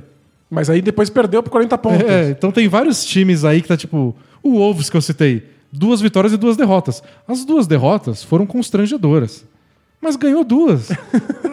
Não sei. E o Warriors, que pareceu um time completamente disfuncional, sem chance de nada, depois ganhou duas É. partidas. Tudo bem que era Bulls e Pistons, mas ganhou. É, mas então fez a sua obrigação. É. Não imaginava. Nas, nas primeiras partidas, não parecia que o Warriors ia ser um time capaz de cumprir com sua obrigação Não, de não. chutar times De ruins. jeito nenhum. Então é isso, a gente ainda não sabe como esses times do Oeste são nesse momento. É, o Oeste eu tô, tô ainda muito. Tá, tá bem aberto. Mas do Leste, Hornets e Knicks. Hornets tá ainda tá pra gente terminar só. O Hornets não segue na sua lista de favoritos do League Pass, porque eu gostei dos jogos do Hornets que eu vi, mas geralmente quando o Lamelo Ball não tava em quadra. É, eu coloquei eles na minha lista porque eu queria ver o Lamelo Ball jogar, porque ele é o cara que penteia a sobrancelha e parece que a coisa mais incrível do mundo é pentear a sobrancelha, sabe? Até porque ele tava de skate, deu um mortal e aí ele isso, né? Penteou a sobrancelha. Ele fez cara de quem sabe, era o maior especialista do mundo em pentear sobrancelhas. É muito legal ver o Lamelo Ball fazer qualquer coisa, então quero acompanhar. E ele Mas penteou com um pente da Big Baller Brand, sem que dúvida. deve custar 600 dólares. E custou 50 centavos para ser produzido, né? Por crianças chinesas. Mas é, ele não tem bons momentos o tempo todo, ele teve altos e baixos, ele estreou muito mal, mas na última partida já estava muito bem, acertou muitas bolas É, de foi o três. melhor jogo dele, o último, né? Mas tem mais pro Hornets do que acompanhar a evolução dele, né? O, não, o Hornets tá divertidíssimo. Eles estão jogando. Agora, o James Borrego, que é o técnico do Hornets, ele foi por uma década aí assistente do, do, do Greg Popovich no Spurs. Finalmente está parecendo um time mais Spursy. Eles estão rodando a bola, tem bastante coisa acontecendo, não tem ninguém parado em nenhum momento. Parece mais uma filosofia de Popovich de. Não estagna, só se mexe. Todo mundo se mexendo o tempo inteiro. É que eu tava muito curioso pra saber o que o Gordon Hayward ia ser nesse time. Ele ia ter que ser uma estrela que arremessa todas as bolas e comanda todas as jogadas? Ou ele ia ser esse mais um jogador de um esquema mais geral, que era o papel que ele mais ou menos desempenhava naquele jazz? E ele, curiosamente, casa muito bem com essa coisa mais Spurs. Ele, no- quando os melhores momentos dele no Jazz eram assim. O Jazz parecia um time sem estrelas. É que no fim do jogo você vai ver o Hayward é o cestinho, é o líder em assistências. Isso, é. Mas na prática, quando você para e assiste, ele parece só mais uma peça que tá ajudando a bola aí de um lado pro E o outro. pessoal ficava indignado no Jazz. Que, como assim, nos últimos dois minutos de, de, jogo, de um jogo apertado, ele não deu nenhum arremesso? Mas ele fez o corta-luz, ele passou a bola pro lugar Ele certo. iniciou a jogada que acabou em outro lado. É. Então acho que ele combina bem com isso. Esquece o salário dele, né? Senão você fica indignado. Sim, não, tudo é indignante. Então- Mas, aliás, qualquer salário do jogador da NBA é indignante no mundo que passa fome. Pois é, né? se você parar pra pensar nisso, a gente fica maluco aqui. Mas, tipo, ele é um cara. Se você ganha mais de 30 milhões, você deveria botar a bola embaixo do braço e fazer 40 pontos e 15 assistências. Isso, de costas. Ele não, ele não joga assim, o Hayward. Mas ele tá fazendo a, a engrenagem funcionar. Porque o, O Devonta Graham não joga assim. O Rogier não joga assim. Definitivamente Se não, você é. deixar, eles botam a bola embaixo do braço, só que não fazem 40 pontos e 15 assistências. É, no- Ah, Jogam como se fizessem, mas não fazem. O Rogier se acha o melhor armador da NBA, É. certeza. Ele é tipo o Damon Lillard sem E, talento. e aí, uma vez por ano, ele faz 40 pontos, e aí. Aí Estraga tudo, né? Estraga tudo. Esse é o problema. Quando ele acerta oito bolas de três pontos num jogo, ele acha que ele é um gênio. Mas o Gordon Hayward é um desses jogadores que, mesmo que não participe tanto, impõe um certo modo de se jogar. Ele dá uma coerência pro time. Então, tipo, ele impede que o Rogier saia do controle. Que é importantíssimo. É assim que ele jogava bem no Celtics. Pois é, dentro, Sem- dentro sem de um sair do esquema. controle. É, na verdade, Isso aí, às vezes. Ele jogava bem saindo do controle, sendo esse jogador criativo de uma engrenagem maior. Né? Tipo, ele lembrava de Augustin, essa Tipo, coisa é. que a gente pede para que um Magic se tenha, né? O que é importante às vezes. Mas o Hornets precisava ser um time muito mais monótono. E O Rogier tinha que ir pro. Magic, né? É pro Rogier ser, ser valioso. se, o, se o Hornets é um time caótico, o Rogier é só mais um louco. Né? E aí não funciona pra nada. Mas eu tô, eu tô bem empolgado. Eles ganharam dois jogos até agora. O Hornets ganharam dois e perderam dois. Mas ganharam do Mavs, que foi essa surra que a gente comentou mais cedo, e do Nets. E perderam do Thunder e do Cleveland Cavaliers. O, a derrota pro Thunder foi naquela bola de quase último segundo do Shea Gilgeous Alexander. E a vitória do Nets foi também bem apertada. E foi o jogo que o Spencer Dinwiddie se machucou. Acho que quando a gente for falar do Nets nos próximos podcasts, a gente fala de como eles estão lidando com essa perda, porque ele tá fora da temporada. Pois agora. é. Não seja uma temporada muito longa, mas vai fazer, Não, um- vai fazer falta? ele muita tava- falta. Nem tava jogando tão bem assim, mas três jogos, coitado. E tava sendo titular. É, e por fim, New York Knicks também duas vitórias e duas derrotas. É, ganharam do Cavs, a única derrota do Cavs até agora. Quer dizer, eles estão perdendo do Pacers nesse segundo, mas o jogo não acabou. Isso. É, ganharam do Cavs e do Bucks. E foi goleada também. Isso, a vitória do Bucks em cima do Bucks foi um dessas que o Bucks falou: quer saber? Não vale a pena. É. Vamos embora pra casa mais cedo. E perderam dos Sixers e do Pacers, dois bons times, normal o Knicks perder deles. Mas até contra o Sixers, o jogo estava disputado até o terceiro quarto, aí depois que o Sixers conseguiu se desvencilhar um pouco. O Knicks está organizado, tá com uma boa defesa na maior parte do tempo. Desculpa, eu acho que eu tive um derrame aqui. E Julius Randle e Alfred Payton estão jogando como se fossem. Não, não, sério. E aí você me diz, Danilo, Eu não quero quanto, ter essa conversa. quanto disso é sustentável? Não, acho, que, acho que nada, não é possível. Eu já repeti aqui várias vezes, inclusive foram me cobrar essa semana nas internets Na da rua. vida, que o Alfred Payton é talvez o pior armador da NBA. Eu acho ele medonho. E tá jogando bem.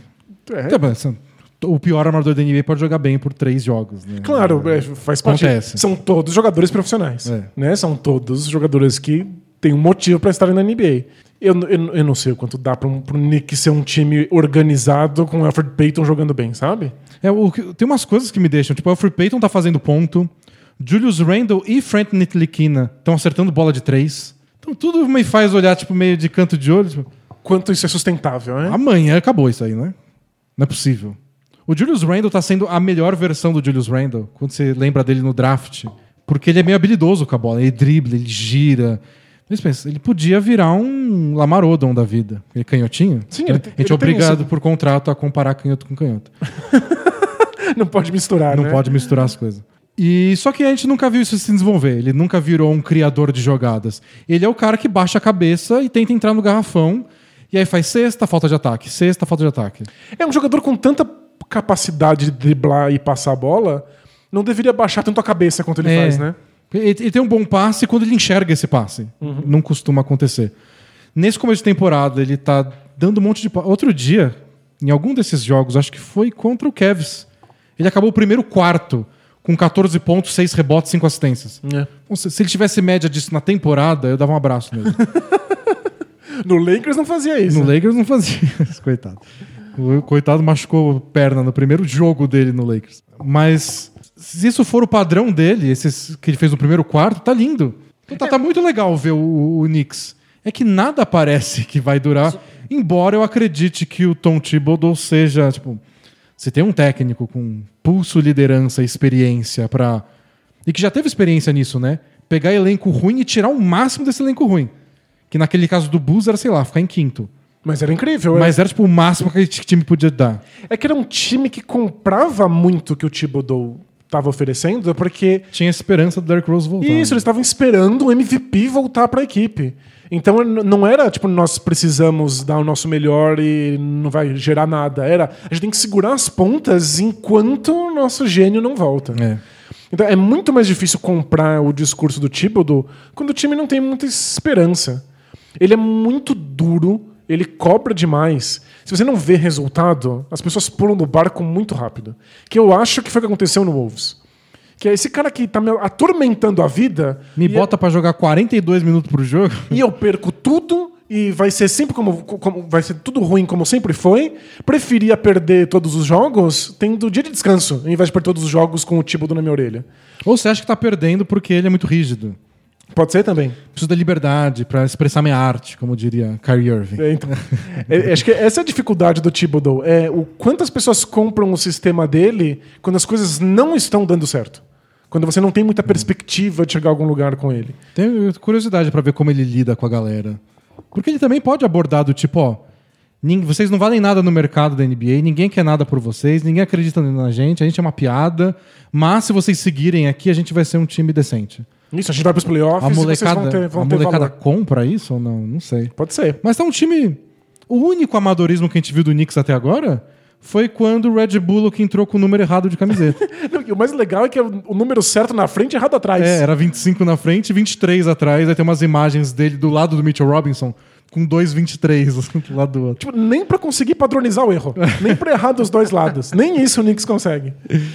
Mas dentro de quadra tá assim, limitado pelo elenco, mas não tá bizonho, não tem gente tentando coisas que não devia. O Mitchell Robinson parou de fazer falta.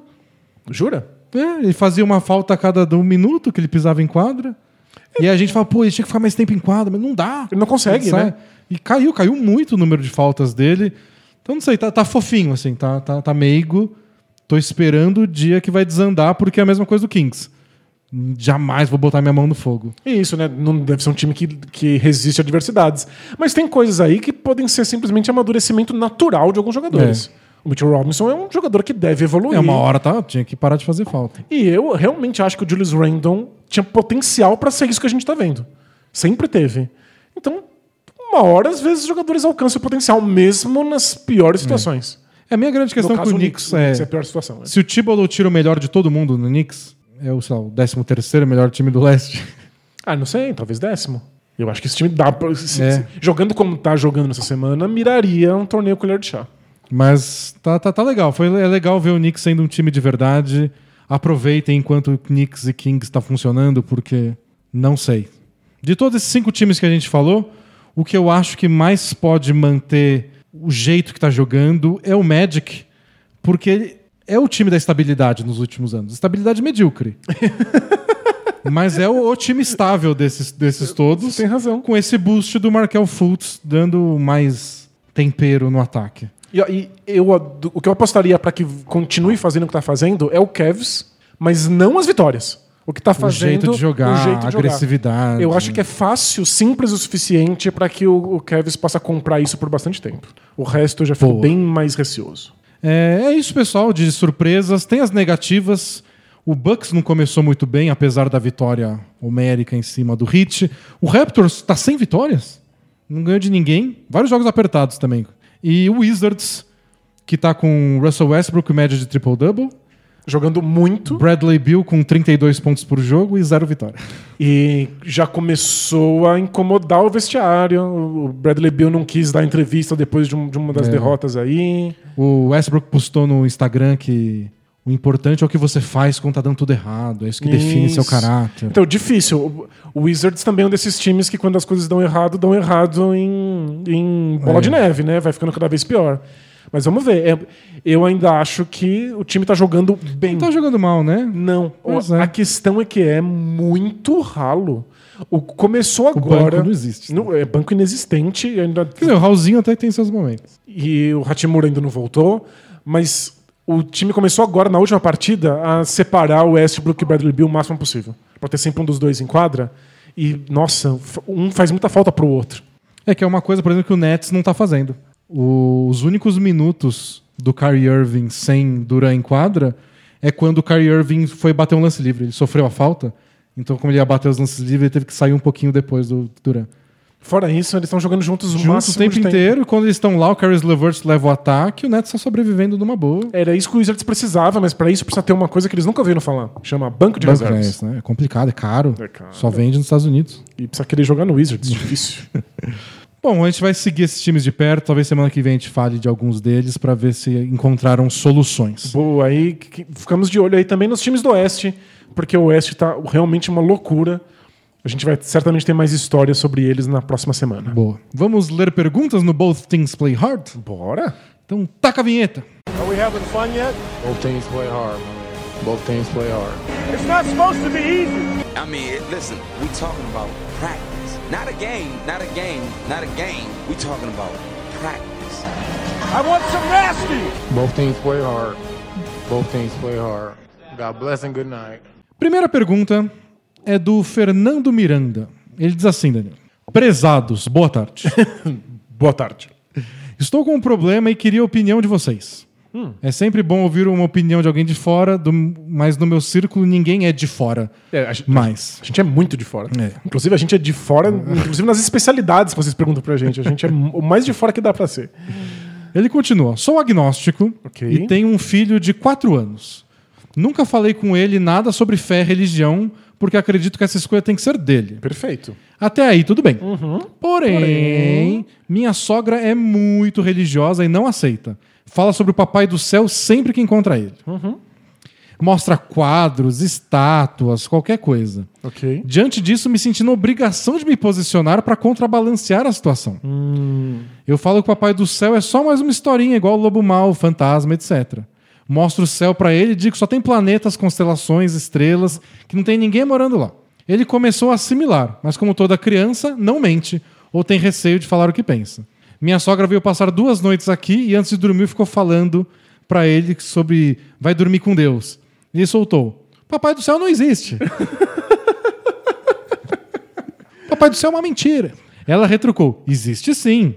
E aí ele falou: ah, então meu pai se enganou, porque ele disse que não existe. Entendi. Nessa hora, deitado na minha cama, tive pela primeira vez três sentimentos e emoções ao mesmo tempo. Fiquei com ódio da cara de pau dela de falar disso na minha casa, envergonhado por ele dizer isso pra ela, meu filho, e feliz ao mesmo tempo por ele ter falado isso pra ela. Tive vontade de xingá-la, de rir e de me esconder embaixo da cama ao mesmo tempo. Enfim, eu não queria ir pra esse lado, mas agora sinto que estou fazendo uma lavagem cerebral no meu filho. Pois toda noite que conto historinhas pra ele dormir, minha esposa trabalha no interior alguns dias da semana, eu aviso. Mas é só uma historinha. Ela só existe nos desenhos e nos livros.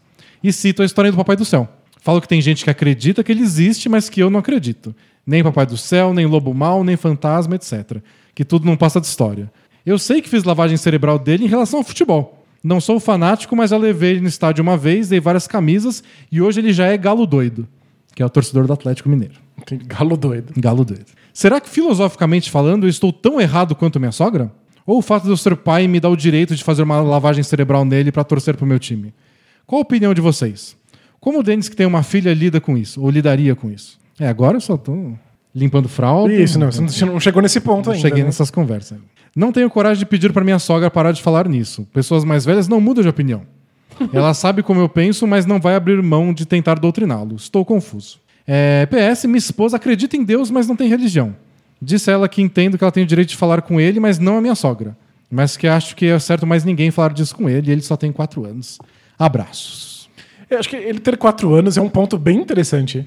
É muito cedo pra falar dessas coisas, né? É, né? É muito qual- profundo. Ele não tem qualquer tipo de senso crítico pra lidar com, com isso.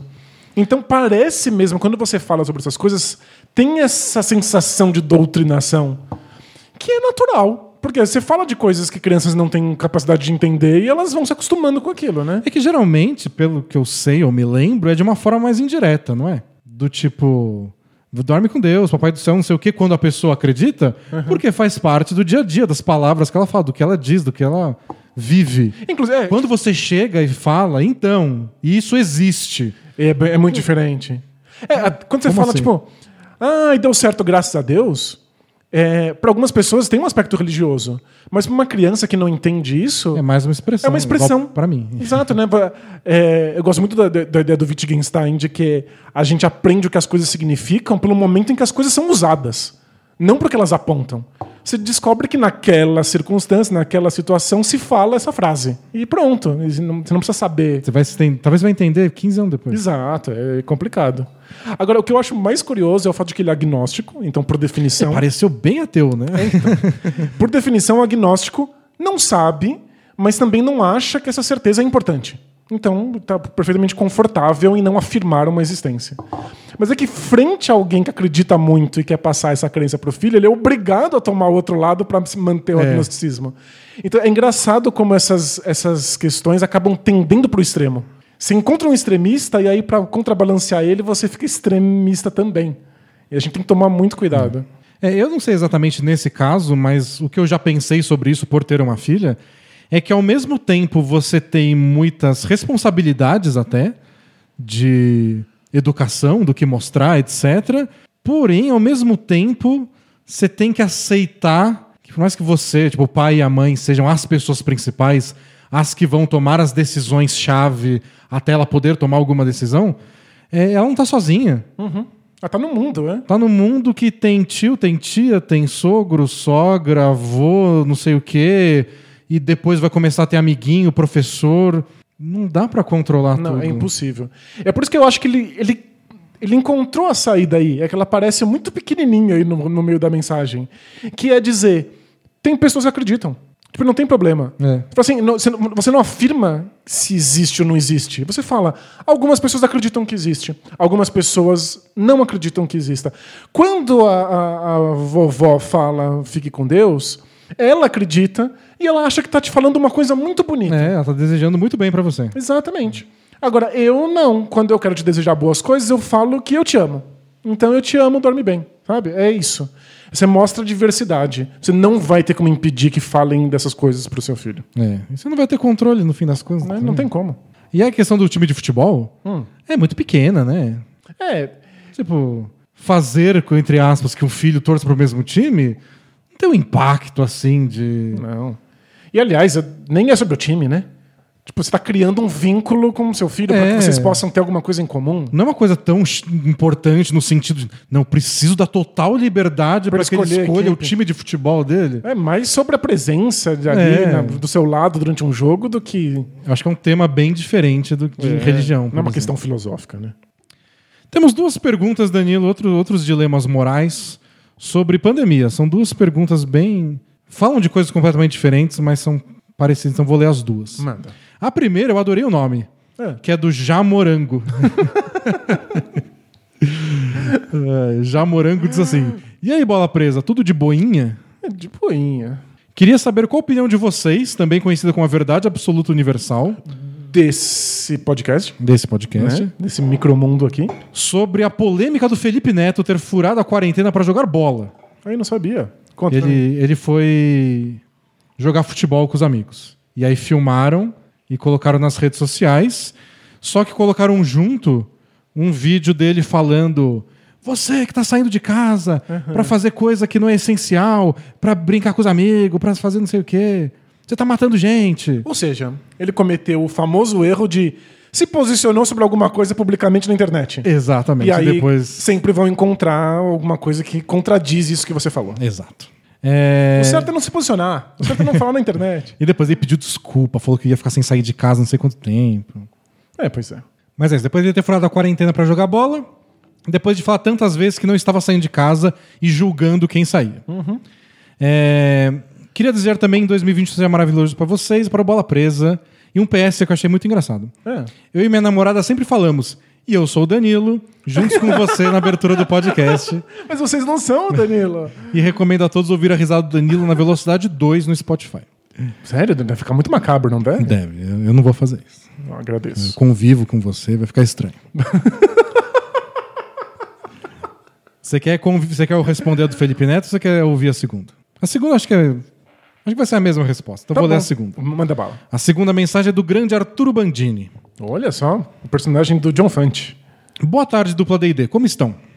É, bem com asterisco. Fico feliz que estejam bem, mesmo com asterisco. Que bom, não precisava ter respondido. Porque eu estou muito mal, escreveu o Arthur. Escrevo isso ainda sem saber ao certo se será uma pergunta ou só um desabafo, mas é algo que eu preciso falar. E aí você vai para um blog de basquete na internet. Isso, que pra- é o lugar certo pra desabafar, né?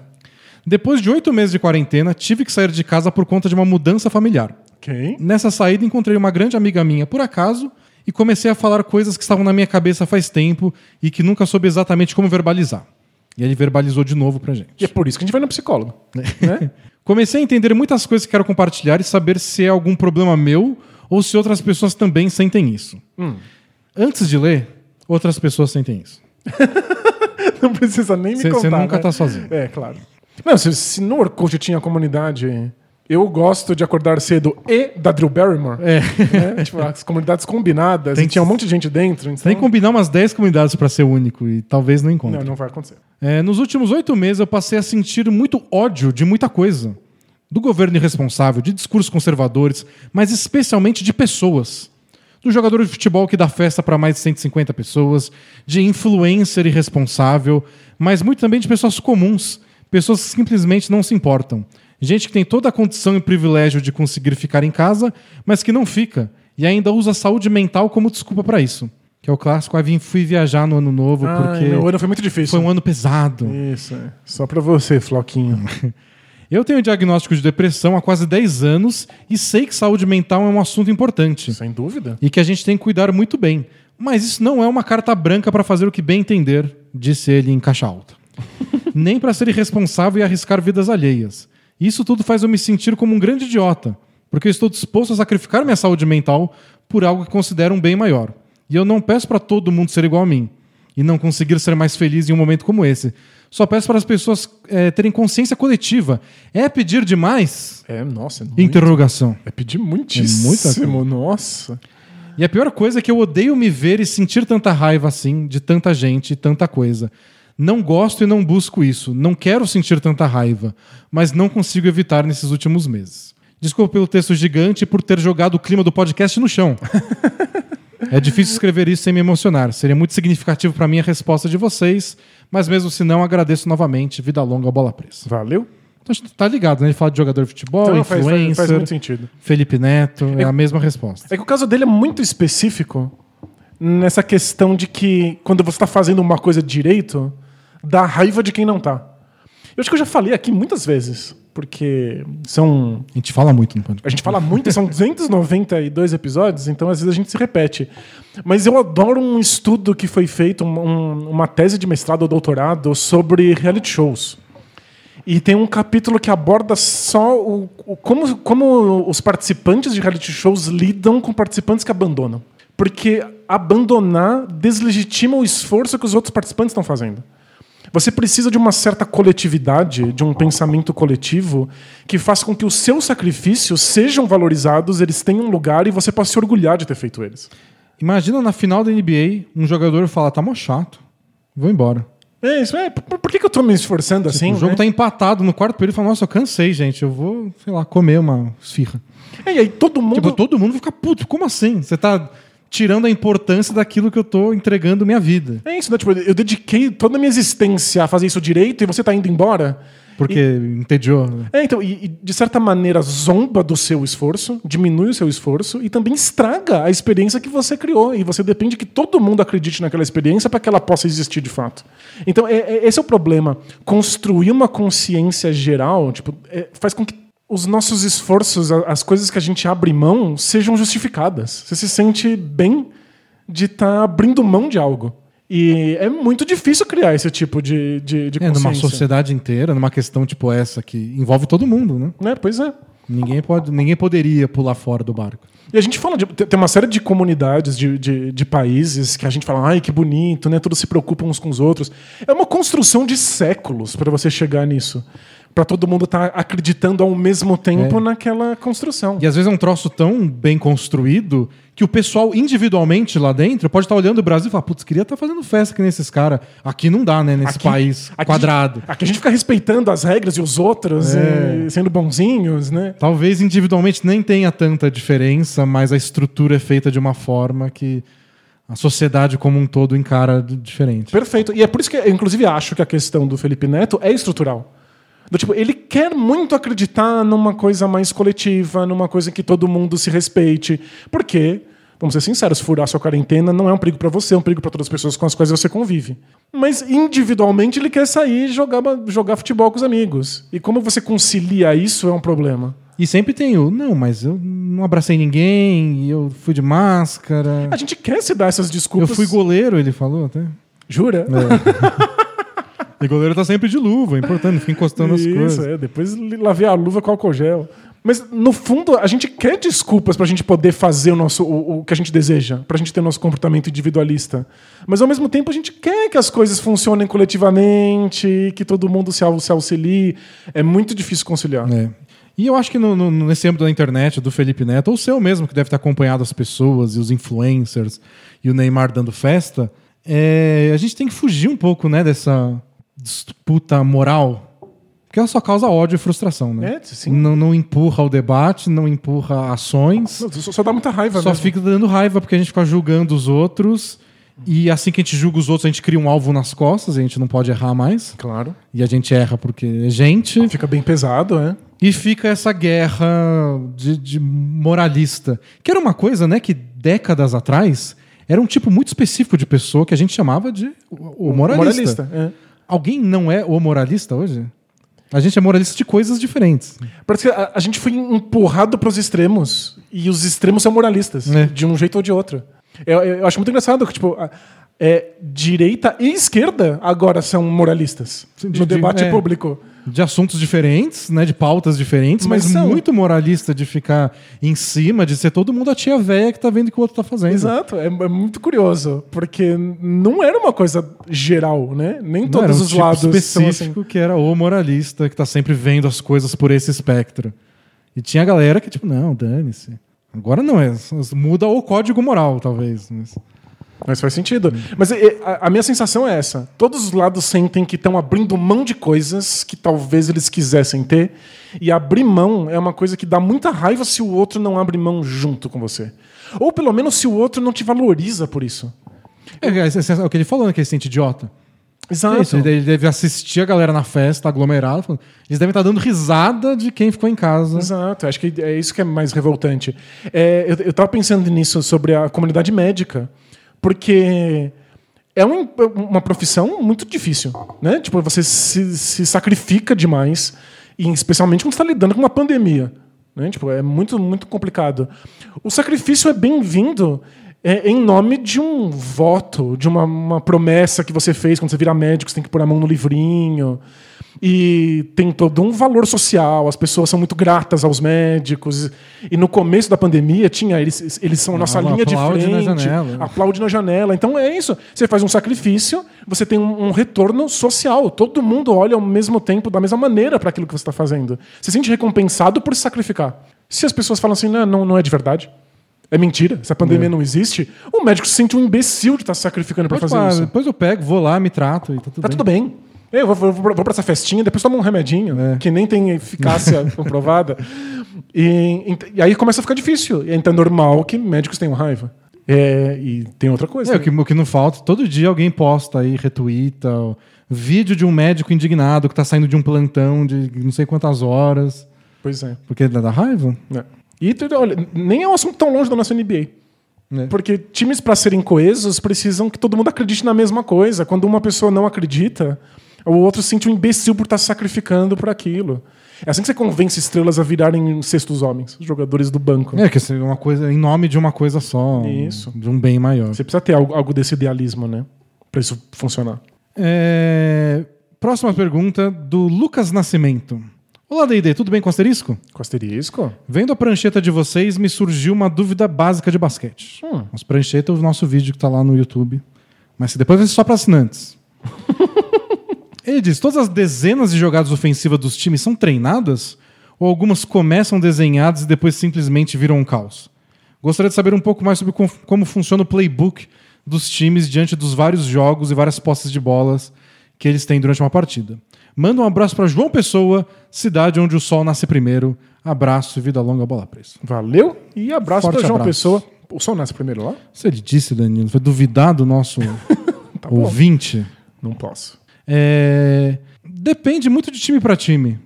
Como funcionam os playbooks, né? como funciona. Tem time que é muito quadradinho, que fica executando jogada atrás de jogada. Tem time que tem princípios, times que tem algumas movimentações base. É, E na NBA, como tem muito, muita estrela, muitas vezes a bola é joga na mão da estrela e o resto faz alguma coisa que é discutida.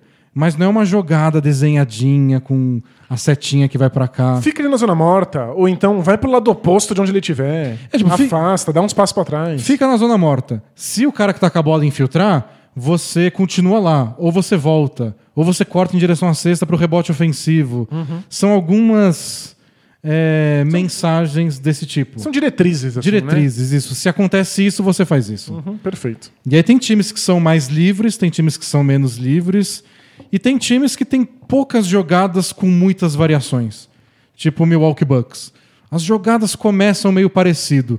De lá pode acontecer mil coisas. Isso, né?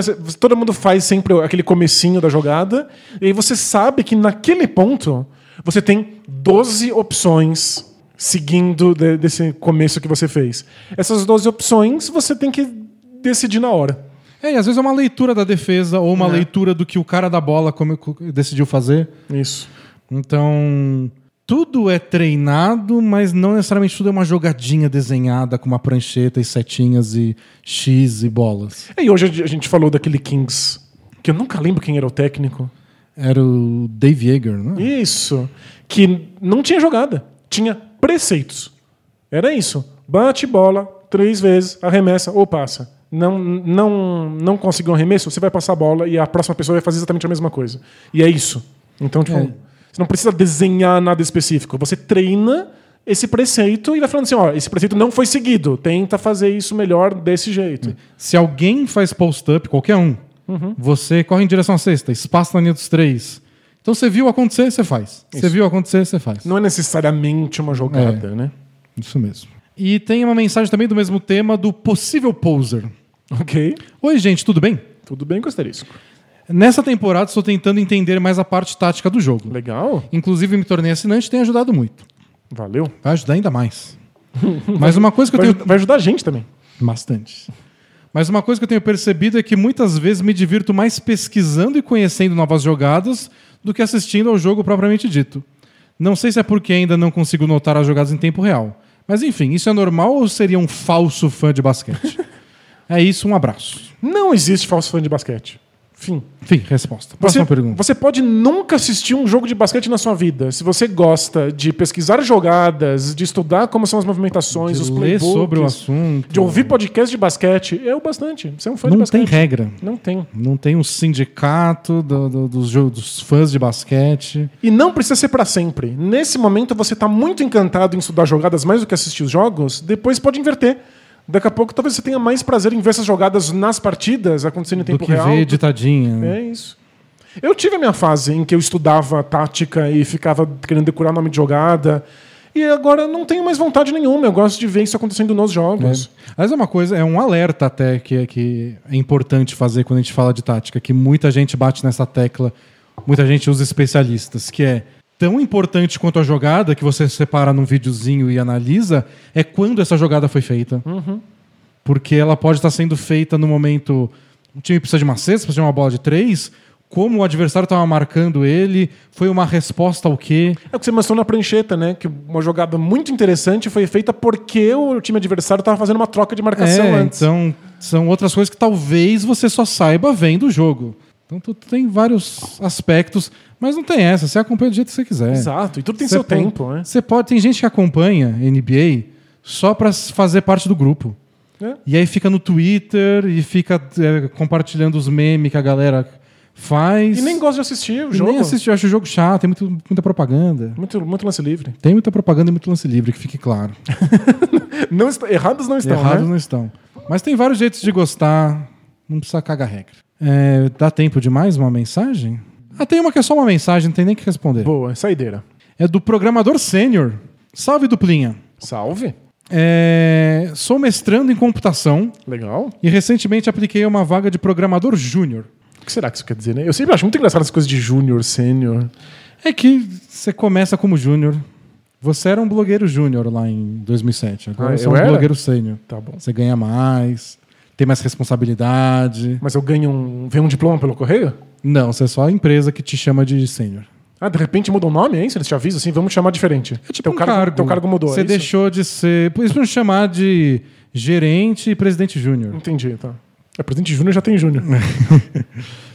Fiz as entrevistas e me surpreendi quando eles me fizeram uma oferta de programador sênior, não júnior. Legal. Na hora, peguei a assinatura da Alura com desconto de vocês. Muito bom. Ah, ent- mas eu entendi agora. Tipo, ofereceram, inclusive, é outro cargo mesmo. É, outro cargo, é outra Entendi. coisa, com outro salário. Não é que outras- você vai subir numa barrinha de experiência e de repente você vira. Não, não, é um outro cargo, com outro salário, outras obrigações. Entendi, legal. Então ele pegou a assinatura com desconto. Legal. E é só isso mesmo. Estou muito ansioso e motivado, fazendo mais de mil cursos para me preparar para meu futuro emprego. Um abraço, vida longa bola presa. Valeu. E se eu passar do contrato de experiência, pode ter certeza que vai rolar a assinatura. Muito bom.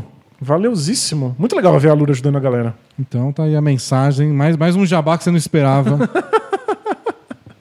Esse não foi o momento Alura, mas teve Alura. é. Ah, deixa eu ver. Ah, tem uma última curtinha também, Danilo, só para não acabar no jabá, Vamos. que é de algumas semanas atrás. Que é do Rick Rubio sem visão de jogo. Ou seja, não faz nada.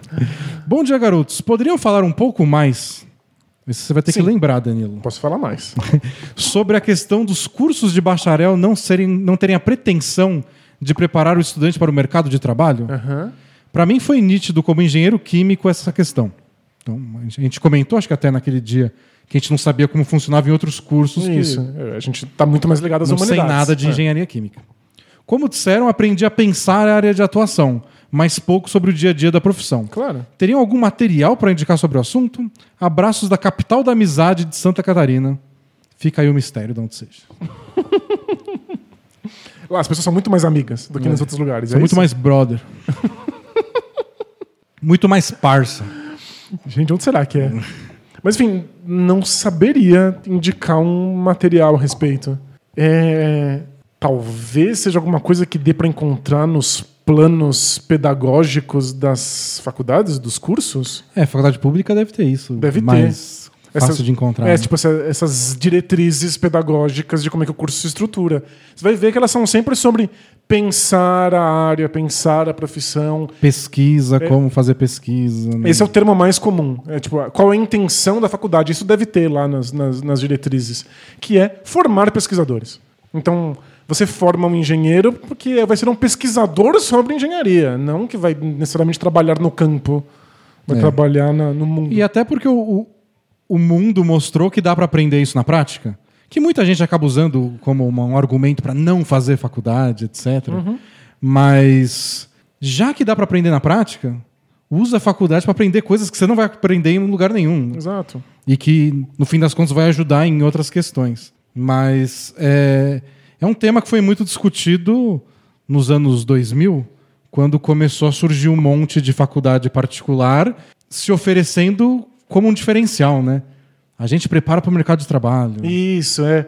Foi no- quando o ensino, o ensino superior era muito restrito. Pouquíssimas pessoas no Brasil tinham acesso ao ensino superior. E aí teve um. um- eu não saberia precisar exatamente o ano, mas a, a possibilidade de construção de centros universitários, que não eram exatamente universidades, porque elas não precisavam oferecer muitos cursos diferentes, eram particulares, muito mais acessíveis, mas É. em geral eram voltadas para o mercado de trabalho. Que as particulares eram sempre muito tradicionais, que custavam uma fortuna. Exato. E aí começou essa popularização e a gente começou a ter no Brasil muito mais gente com ensino superior. Mas é um ensino superior que por não ter, não ser universal, ele tentava a- ele, o público-alvo dele virou pessoas que não tinham muito acesso à educação e, portanto, eram, não tinham muito poder financeiro, que queriam ter melhores condições de trabalho, queriam ter empregos Queria um emprego melhores. melhor, né? Não queria aquele emprego que você consegue só de, sei lá, terminar o ensino médio. E aí que virou essa confusão de que algumas universidades particulares se tornaram basicamente cursos técnicos. Mas sem usar esse nome. Mas sem usar esse nome, porque vende o status de você ter um currículo. É. E de universidade. É, mas de- e depois misturou tudo, né? Porque virou curso universitário, mas com a ambição de curso técnico. Então, tipo, é um curso de jornalismo, é um curso de engenharia, igual tem na faculdade pública, com o mesmo nome, com tudo, mas aqui você vai aprender a profissão de verdade. Isso, é. aqui você vai botar a mão na massa, que é uma coisa mais de curso técnico. E aí se misturou tudo. Não, de fato é uma Mas bagunça. eu lembro de ter lido muito, sei lá, na, na imprensa, colunista de que fala disso quando teve esse boom nos anos 2000 de Isso. faculdade particular. Que eu acho que te- foi o bom dos centros universitários, porque eles não Isso, podiam é. se chamar de faculdades, É. né? Tem, tem uma, uma, uma coisa específica da legislação aí. Mas eu acho que criou um, um problema, inclusive, para as pessoas entenderem o que uma universidade faz. E isso cai muito na universidade pública. E aí fica parecendo que é todo mundo vagabundo maconheiro. É isso, porque esse, cara, o que, que ele devolve para a sociedade? O que, que ele, não, ele não trabalha em nada? Eu tô pagando esse cara, porque você paga os seus impostos, para ele depois simplesmente conseguir um grande emprego numa empresa. Não se entende que, sim, os impostos estão pagando pesquisadores que vão melhorar a área na qual eles estão sendo formados. Em teoria. É, né? aí tem que A ser bem feito. Isso, a ideia é que isso acontecesse. Bom, é isso, pessoal. Espero que vocês tenham gostado. Para quem está ouvindo a gente ao vivo, um tchauzinho na câmera. E uma boa virada de ano. Para você que está escutando o podcast já em 2021, espero que esteja tudo bem aí. A gente se vê amanhã. Isso, espero que o futuro seja melhor do que o presente. É. E eh, até mais. Tchau. Tchau, tchau!